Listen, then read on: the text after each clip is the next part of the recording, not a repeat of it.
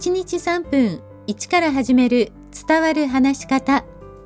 こんにちは。フリーアナウンサー、話し方講師、キャリアコンサルタントの三島澄江です。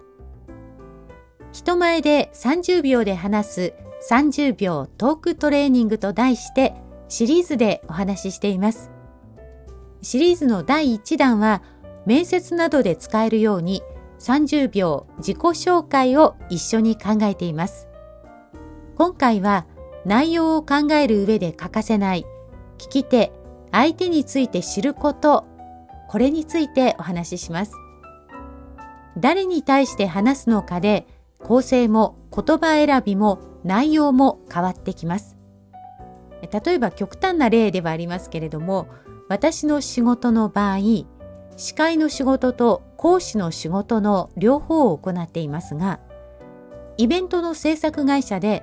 私は講師ができますという話をしても興味を持ってもらえません。逆に人材育成をしたいと思っている企業で私は司会ができますという話をしても興味を持ってもらえないですよね。まあ、これすごく極端な例を挙げましたけれども意外と私たちって相手のことを理解せずに話しているということが多いものです。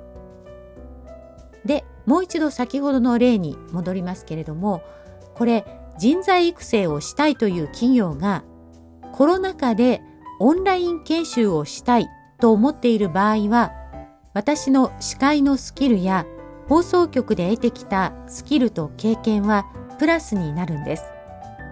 なぜなら映像を使ったオンライン配信の研修には、まあ、話すスキル、それから放送局のスキルが役立ち、より充実した研修が可能になるからなんです。就職活動でも、それぞれの業界や企業によって仕事の内容も違えば求めている人材も違います。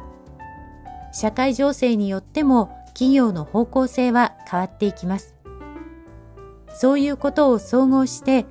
自分の持っている強み、自分が伝えたいことを考えると、より相手に伝わるようになります。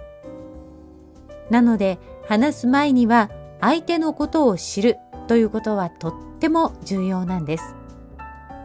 とはいえ、最近こんな話を聞いて驚きました。放送局に決まってからテレビを買ったという新入社員さんがいるんだそうです。若い人のテレビ離れが言われていますが、逆にテレビを見ない、テレビのことを知らないから、これからどうすればテレビが魅力的になるかを面接で伝えたから採用になったんでしょうかね。いずれにしても面接でどのように受け答えしたのか気になるところです。